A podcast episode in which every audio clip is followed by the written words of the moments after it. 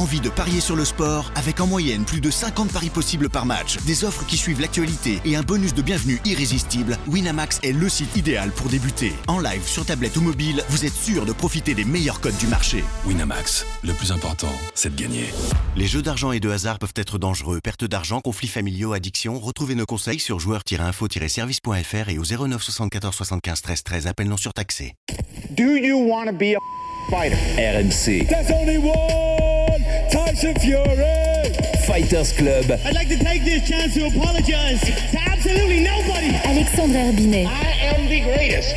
Bonjour à toutes, bonjour à tous et bienvenue pour un nouveau numéro du RMC Fighter Club. Un RMC Fighter Club qui continue son approche de l'énorme choc pour la ceinture des poids lourds de l'UFC ce 4 mars à Las Vegas, T-Mobile Arena. Notre Cyril Gann national, le bon gamin qui défie la légende John Jones de retour après 3 ans d'inactivité pour cette ceinture des poids lourds de l'UFC. Alors on vous fait picorer plusieurs éléments euh, de, dans le Fighter Club autour de ce choc. On a déjà eu un petit premier podcast apéritif, on aura des invités, on va avoir des analyses techniques aussi, une plongée sur qui est John Jones, la légende du MMA. Et on va vous proposer également les deux interviews qu'ont pu réaliser les équipes de RMC MMA, la, la chaîne de télé sur laquelle vous retrouverez le combat bien entendu, et qui ont pu donc s'entretenir avec Cyril Gann comme avec John Jones. Et on va vous proposer ces deux entretiens dans le Fighter Club. On commence à tout seigneur national tout honneur par notre bon gamin, Cyril Gagne, interviewé au micro de Laurent Duplouy et qui va vous raconter l'approche de ce combat, comment il a appris qu'il allait affronter John Jones, qu'est-ce qu'on ressent quand on va affronter une légende comme John Jones, comment il prépare ce- cet énorme choc? On laisse la parole à Cyril Gann au micro de Laurent Duplouy.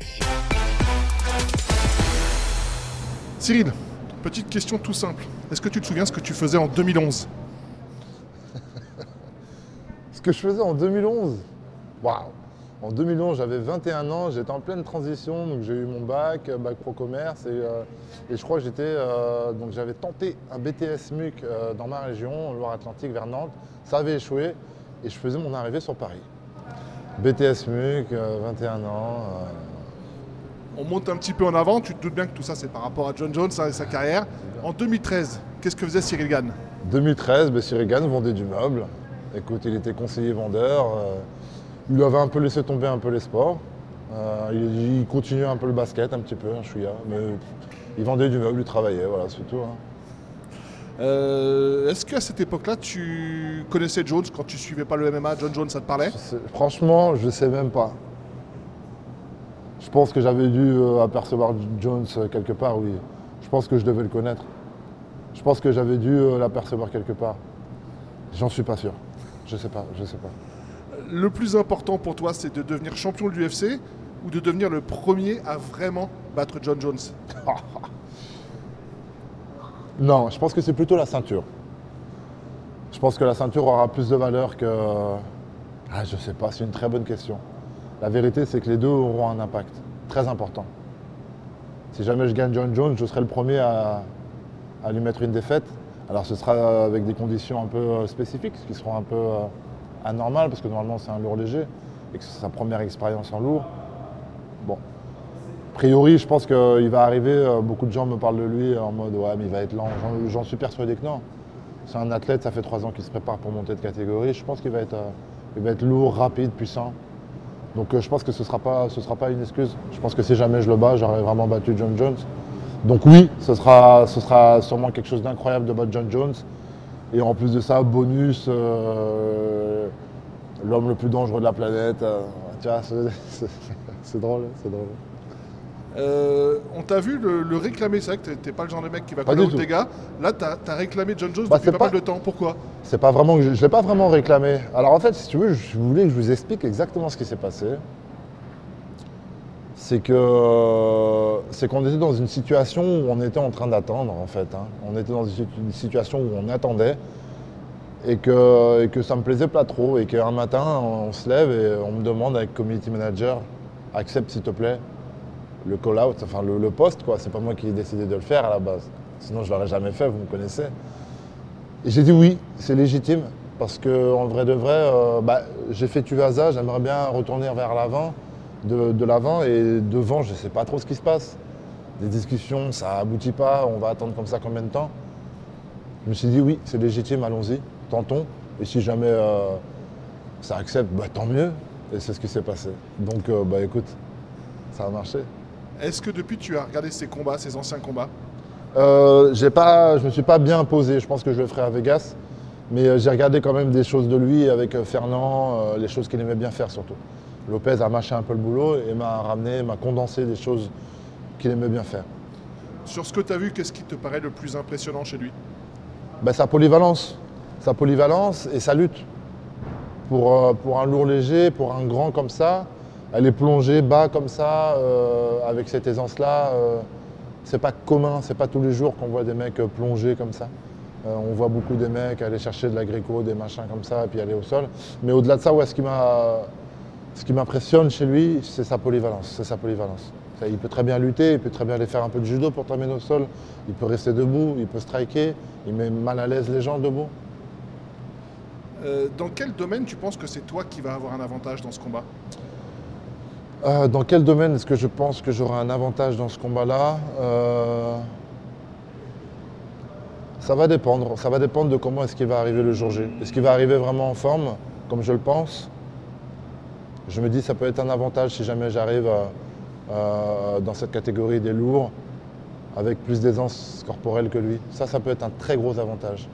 C'est-à-dire que si on a un John Jones qui finalement a, pris du poids et qui est lourd et qui n'est plus aussi rapide qu'il était, euh, il le sera sûrement moins qu'il était forcément, on ne peut pas être aussi rapide qu'un lourd léger, mais je veux dire vraiment qui, qui empathie,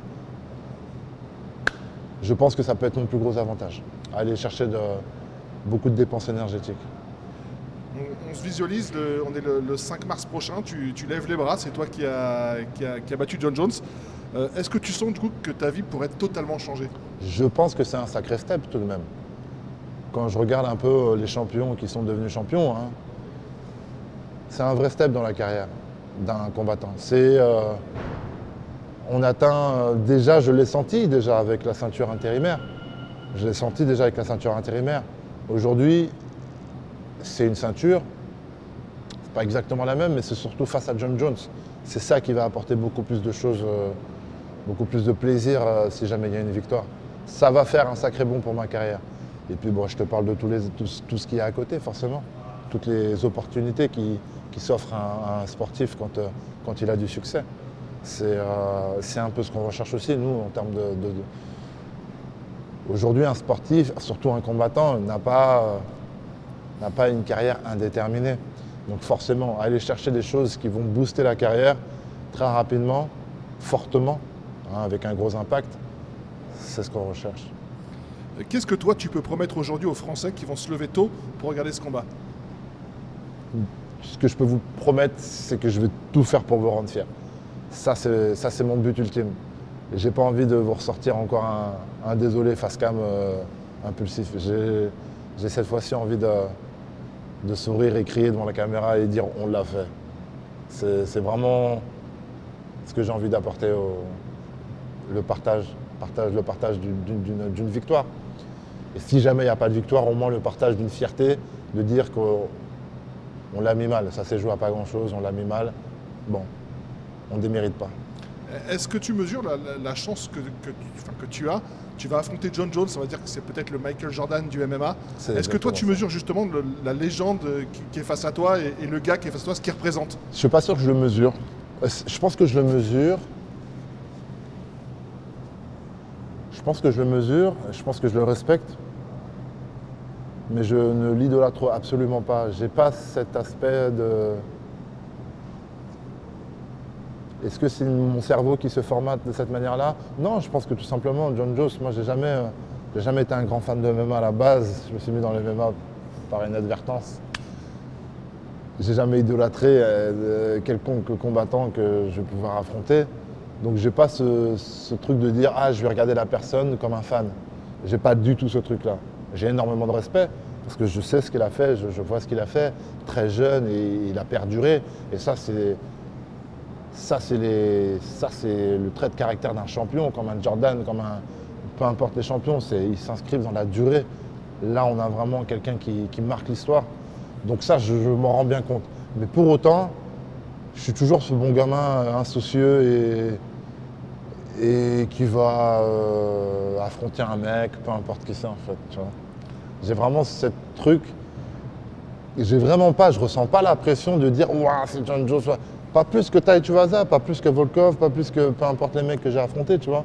J'ai pas plus de pression le fait que ce soit John Jones. Pas Ouais, mais t'as pas plus de pression, mais en fait, pour le sport français, je veux dire, si tu tapes John Jones, ça va avoir un retentissement phénoménal parce que c'est comme aller battre un Tyson. c'est- tu je vois, comprends, c'est je comprends. Je- alors regarde, je comprends ce que ça va, l'impact que ça aura, mais moi personnellement j'ai un détachement de ça.